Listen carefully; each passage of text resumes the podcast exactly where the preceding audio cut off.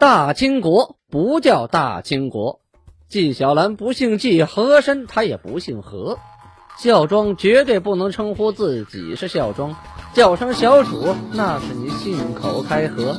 摆手绢的都是妓女，可不是格格。皇上一年只上三天的大朝，太监一辈子别想把圣旨摸。山呼万岁万岁万万岁，在清朝压根儿他就没有过。要想了解真正的清朝历史，请听由俊贝勒播讲的《清空界》。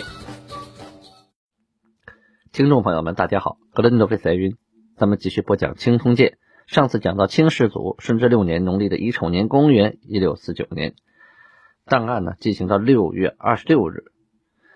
前两天呢，啊，有些朋友在网上发一个视频啊，然后萨满。啊，在那跳着跳着，不是跳，一个男的拿着鼓，唱的是二人转的调，拿的是手抓鼓萨满，旁边坐了一圈女的，也跟着一块摇头啊、晃脑袋呀、装神弄鬼的。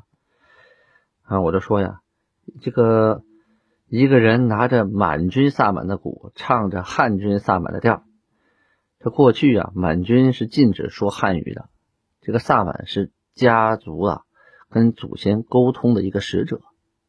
他不是说装神弄鬼的，然后就给人去治病干什么干什么的哈，不都是干那个用的？而且呢，过去啊，皇太极时期、努尔哈赤时期都不止一次的，就是多次的下禁令，不让这些装神弄鬼的巫医术士啊。你看这个档案，呃，六月二十六日就记录下令啊，上谕，这是多尔衮下的，禁止僧道妄行法术。啊，就这些这样的老百姓相信他们啊，就拿法术骗人。什么是法术？障眼法骗人的，哪有那些东西？就跟那个说是满军萨满，拿个满军的鼓，你唱个二人转的调子，那根本就不挨着。我是研究过这个萨满的，这满军萨满唱那个曲谱，那是很有很有自己特色的啊。这个调式，汉军萨满唱的调子我也研究过，就是二人转的前身。和汉军旗拿的鼓啊，叫单鼓。啊，也叫太平鼓，像扇子一样的。满军萨满拿的是手抓鼓，它们不是一种体系，唱的调子和内容也不是一个东西。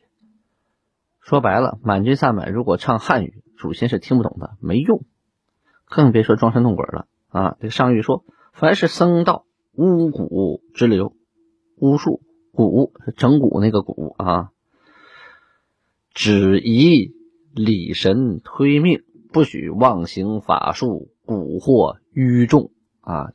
就蛊惑这些愚蠢的老虎老虎大众啊！如有违犯，治以重罪，而且下礼部严刑稽查，主要是为了什么？破除迷信的，保护老百姓别受骗。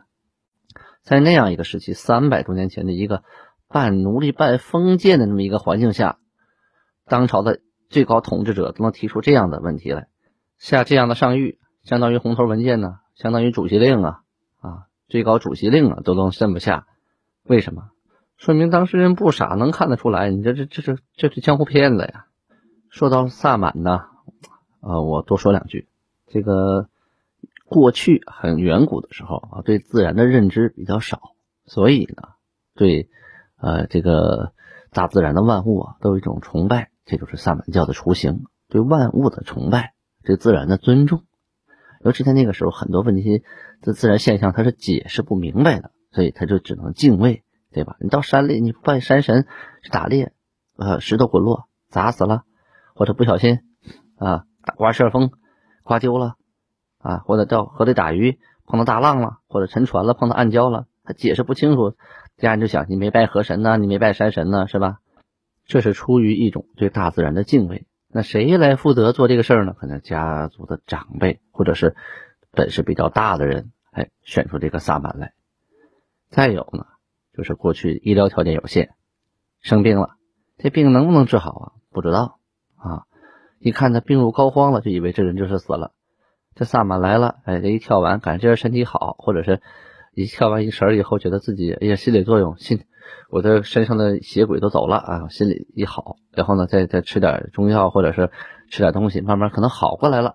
他就想，哎呀，这萨满能力大呀，把人从那阎王殿又拽回来了，其实就是人没死呢，不是死了以后从阎王殿拽回来，是病入膏肓又给救过来了。因为那个时候医疗也不发达，也确定不了。你高烧三十九度多，可能烧一会儿，这病好了。那萨满一跳完，也赶上那烧烧完了，人慢慢恢复过来了。那就萨萨满的本事大。你要是没烧过来呢，人死了，死了也就死了，你还能把萨满怎么着？而且呢，在内蒙古地区，很多萨满也是给开个草药啊，开个中药啊，啊，也是提出一点治疗的建议啊。也不光是光跳，跳只是心理作用，别的起不了。再有更多的时候，萨满的作用是带着家族啊进行祭祀啊，像换锁呀啊，像过年呐，像添丁进口啊，像大祭啊、家祭啊，为了敬祖先，因为在他们的思想里，祖先是不会去世的啊，在天上看着我们呢。那这样的，我们得到时候吃好东西，得让祖先先尝尝啊啊，敬敬完以后，祖先吃完，我们吃供果，杀猪吃腐肉。什么是腐肉啊？这几天祭祀的猪。啊，做做成小碎肉，煮成小粥里头，煮成小肉饭，当天必须吃完啊！哪天祭祀哪天吃完，吃不完这这这是祭肉，不能再留啊！就倒掉了也不能也不能剩。但那时候猪也不大点儿，所以呢，全村人也多，就缺油水，肯定能吃完。总之呢，一个事物存在要以当时的情况去分析。你像萨满教的存在是那个年代。那个历史背景下，人们对自然的认知，在那个程度的情况下产生的一种宗教啊。那后期的人为了个人的某些目的，把它过分的神化了啊，过分的夸大了，这就没有意义了。他就是愚弄老虎百姓嘛，骗人嘛。萨满教和其他宗教不同，我也读过圣经，读过道德经，也读过佛经，发现萨满教不同，因为萨满教没有经典遗留，只有些民间故事啊，只有些传统的说布啊。说萨满怎么都是口头传的故事，他不是说像这些教都有教主，然后还有一些呃德高望重的人写了一些教义啊，写了一些与人向善的这些文章作为经典，大家后人去诵读。按我的佛法一行事，按我的道宗去行事，你肯定会得到好处啊。这样的话，老百姓得到好处了，自然就愿意信你这个教。这萨满很特殊啊，是他没有这个。任何经典往下流传，只能靠这个使者，就是所谓的萨满，这就很容易出现他怎么说就怎么是的情况啊。当然了，这跟青铜剑关系也不是特别大啊。军备了也不能说太多，说多了呢，你就等于动了别人的蛋糕了。以上这些废话呢，都是由于啊，一六四九年顺治六年六月二十六日的档案啊，这条上谕引起来的。好，咱们接着往下播。七月初一，摄政王多尔衮带领大部队出征大同。上个月六月二十九的时候啊，啊，就是前两天啊，多尔衮想来想去，这大同久违不克，必须得亲征江乡这个人了。于是召集内三院还有部院等等衙门官，跟他们说呀：“你们都是国家的重臣啊，干好自己的事儿，我要率部队西行。”没几天我就能凯旋回来，把你们叫来嘱咐啊！不是我觉得你们这些王啊大臣呢不能胜任，但是我也挺担心我带着部队去打仗啊，骚扰良民啊，所以呢，我决定亲行。其实这都是一个借口哈，他是真觉得别人不行啊，他就自己去的。但凡有合适的，他也就不自己去了。自己去的目的是为什么呀？为了能不费一兵一卒啊。能不战而屈人之兵，能拿下江乡，尽量自己还损失最小。要说下个死命令，你带十万人玩命也得把城给我攻下来，结果双方损失都很惨重，那不是多尔衮想要的。就从这一点啊，军备的又想到，你看明朝这个皇帝一说打仗了，自己先跑，然后你们上。你看这清朝的皇帝啊，还有这摄政王，包括摄政王都算上，一说打仗了，我先上，你们先别上。然后打仗的时候，咱能不死一个士兵，能少死一个就少死一个，能不死就不死。你看这样的君主和那样的君主，他形成了鲜明的对比啊。多尔衮还跟这些大臣们讲啊：“我带队出征啊，并不是一定要打到大同啊，我部队走到宁武关、朔州地区，我就往回走了，目的已经达到了。我估计我走一半，这问题就解决了啊，不用我非得到城下。你们呢啊？”啊，就对这个固山额真谭泰，还有何罗会，内大臣冷僧基，大学士纲林、范文成啊，对他们说，各个衙门的事务啊，你们来裁决啊，在部可解的事情，就是部门里，比如说六部啊，自己能解决的问题，仍令各部来料理。但是军国大事呢，应该跟英王阿济格，还有所有的议政大臣，还有固山额真、公啊封公的这些人，一同来商议。如果这个大事儿可以缓一缓，那就等我回来再说；实在不可缓的大事儿，一定要报告我知。好，多尔衮在路上慢慢走着，咱们说南边。七月五日。档案记录：南明的监国鲁王啊，为定西侯张明镇迎到了剑跳所。这个剑跳所呀，那是明朝时期一个重要的海防前哨，在现在的浙江三门县啊，还有遗址。那地方是一个老牌的军事要塞。这个定西侯张明镇啊，手底下有点兵，就把监国鲁王迎到了这个剑跳所这个地方。张明镇呢，是从浙呃，是从福建回到浙江的。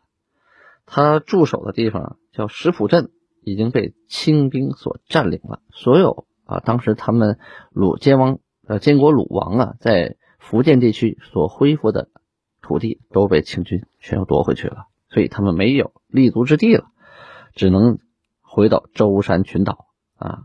这张明镇呢，是想来投奔。黄宾清，那黄宾清是这岛上老牌的了啊，咱以前多次提到过他。可这个黄宾清啊，十分瞧不起这个张明镇啊，看不上他。松江提督吴兆胜叛清，求援于舟山。松江是哪？就上海。原来没有上海，先有松江府。从上海呢啊往西边走，往内陆走啊，就是松江府。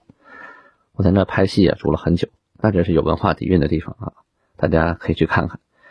这个松江这个头头啊啊，他想叛清，想回到这个明朝的怀抱，他只能跟海上这些人联系。哎，这个吴兆胜呢，就跟张明镇他们联系。这张明镇呢，就派手下的部将乘着船啊，从大海上去上黄浦江干什么呢？就赶到松江啊，把他们接过来。结果。那个时候没有天气预报啊，走到海上遇到了台风啊，全军覆没呀，还没登岸呢，一个人不剩，全喂了鱼喽。这事儿办的呀，让黄宾清是更加看不起张明镇了，没事还说点小话，哎，侮辱他一下。同时呢，看看张明镇手底下还剩点人啊，就策动张明镇的部下。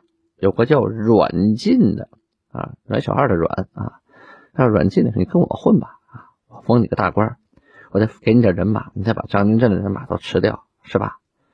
这张明镇在海上损失人马了之后啊，这没人不行啊，但是手里还有点钱呢啊，又重新回到福建地区去招兵买马呀啊，招水军，重整旗鼓，在今年的六月发部队于南田，攻取了浙江。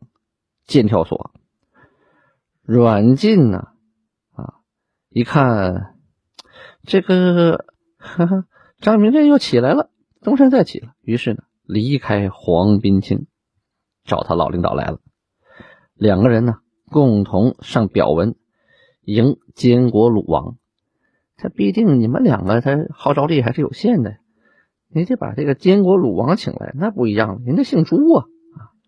而当时，整个啊，这福建地区已经全部陷落了。这浙江还那些明朝的老臣呢，往南边跑的，大部分也都被郑采给陷害了，给杀害了啊。后来的郑采也不保着鲁王了啊，觉得鲁王实在是没什么希望，自己啊自己挑起大旗，自己干自己的去了。这鲁王这个时候啊，正是哎呦，前不着村后不着店。叫天天不应，叫地地不灵的时候，突然有人报，哎，有人请你去剑跳所，哎呀，太好了，最后一根救命稻草啊！而跟着监国鲁王一起去剑跳所的呀，只有大学士沈臣权、刘宜春，礼部尚书吴中鸾，兵部尚书李相忠，户部侍郎孙延龄啊，这个孙延龄可不是孔有德的女婿啊，重名而已。左副都御史黄宗羲，兵部直方郎中朱养实，户部主事林英，右迁都御史张黄岩，没了，就这么点人，这就是一个朝廷啊，整个一个朝廷这么点人，每天呢还得搞朝会啊，在哪搞？在水殿上搞。什么是水殿？就是豫州。就是监国鲁王坐的那艘船啊，比别的船略大一些而已呀，就叫水殿。档案上有这么四句话啊，简单的记录了当时的情景。这句话是采自小铁纪年府考。落日狂涛，冠商相对，臣主艰难，于斯。为己啊，就这么四句。当时啊，夕阳西下，多么惨淡啊！说他这个建国鲁王这个朝代也跟夕阳一样，可是遇到的是狂风大浪啊！夕阳西下还狂风大浪呢，马上就要黑天了。官商相对，没别的了啊！几个人就戴着帽子，穿着衣服，互相俩对脸啊。臣和主子都十分艰难。于斯为极，就说像这样的环境下，已经到了极致了，不能再惨了，再惨这个朝代就彻底嘎巴去了。金国鲁王这个小朝代能撑多久？咱们慢慢说。再说初八，命令和硕亲王满达海，他是谁呀？他是代善的儿子啊。还有多罗郡王瓦克达，他也是代善的儿子啊。带部队去征朔州和宁武，打前站呢。多尔衮带部队往那边走，但你朔州、宁武得先拿下呀。拿下以后，多尔衮才能驻军，然后前头部队再往前走，这也是给大同施加压力。大同的江乡造反，这宁武和朔州就是他南边的屏障啊。这满达海啊是老七，瓦格达呀是老四啊。他满达海呢就接了他父亲的班，封了和硕啊，和硕亲王。而这个他老四呢是多罗郡王，还第一级都是代善的后代啊。代善去世后呢，这些孩子们又重新登上了历史舞台。青铜剑呢讲到顺治年间呢，就会有大批的努尔哈赤的孙子辈的这些小伙子们啊登上了历史舞台。慢慢慢慢的呢，像多尔衮呐、多铎呀、阿济格呀，呃，再有两三年就都会退出这个历史舞台了。所以我在讲到每个人的时候呢，都得提一下他的祖上，他是谁谁的孩子，谁谁谁的孙子啊？怎么怎么回事？要不然大家听乱了，哪蹦出这些人名啊？哪来的王啊？啊，多尔衮的大部队啊，在后边走，他肯定慢呐。部队行至阿鲁西巴尔台啊，决定啊，算了，大同我不去了啊。路上啊，打个猎，然后呢，往回走，分出一股部队啊。跟着护军统领索洪，还有蜀护军统领希尔根去增援满达海的部队啊，就分出一股部队，你们去就行了。在多尔衮呢，不行，这国家大事还得管，还得往回走。与此同时，说一说南边啊，孙可望啊，正向着南明永历朝啊邀封，要给自己封个秦王。当初杨未之带的永历朝封孙可望。景国公的敕书离开肇庆啊，往西边走，经过梧州，就跟都师杜彦西就说呀：“朝廷啊，嗨，没一个懂大韬略的，你这不是把猛虎逼急了，让他咬人吗？是吧？那孙可望手底下十万多兵啊，他要个王就封他个王呗，还就不封，给了个功，哎。”又又跟他说说这这封册这玩意儿拿回去以后，孙可望要一急眼，这是不得麻烦了吗？我这进退两难呐。这个时候啊，杜印西呀眉头一皱，是计上心头啊，想出了一个绝招，是既有利于国家又有利于自己。他想出了一个什么样的绝招啊？咱们明天接着讲。好，感谢听众朋友们的收听，记住一定要订阅。青铜剑，下载喜马拉雅 APP，点击订阅二字，不要光粉丝我啊，我的粉丝好多好多，可是订阅的人很少很少，那喜马拉雅就会被更少的人看到。大家都订阅了，它的排名就会升高。现在历史排名五百七十多位，太惨了。当初都八十多位了，现在跌到四百多、五百多、五百七十多位，谁会看得到呢？啊，让更多人了解真正的青史，还要靠你我他阿布拉巴尼哈。